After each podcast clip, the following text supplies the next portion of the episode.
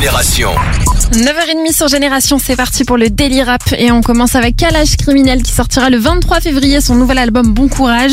Et hier, Crimi a balancé la tracklist de ce projet. On y retrouvera des featurings avec La Fève, Jossman, Frisker Leon et le Quinry Bobby Schmurda. Franchement, il y a beaucoup, beaucoup de hype autour de, de cet album de Kalash Criminel. Les feats, en tout cas, sont, sont très chauds, sont variés. Rendez-vous la semaine prochaine pour euh, découvrir ce nouvel album de Kalash Criminel. Et en attendant, on a déjà beaucoup de sorties à écouter ce matin. Côté rap français, Ouais sort son deuxième album Pyramide, sur lequel on retrouve des collaborations avec Damso, SDM, Ayana Kamura, Hamza, Maes et SCH. Là aussi, la tracklist est très lourde. Et c'est d'ailleurs un album qui sera à découvrir tout au long du week-end sur Génération avec un extrait par heure demain et dimanche. Autre projet rap français qui sort aujourd'hui, c'est Prime, le nouvel album de Franglish qu'il avait annoncé en surprise là à son Bercy euh, cette semaine.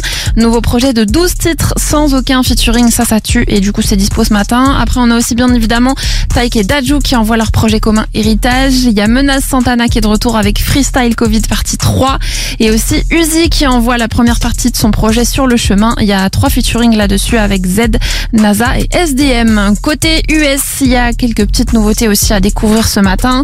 À commencer par le nouvel album de Yeet 2093. C'est très très chaud. Il y a 22 titres dispo et deux featuring, un avec Future, un autre avec Lil Wayne. Et vraiment, si vous ne connaissez pas Yeet, je vous invite très fort à écouter ce qu'il fait.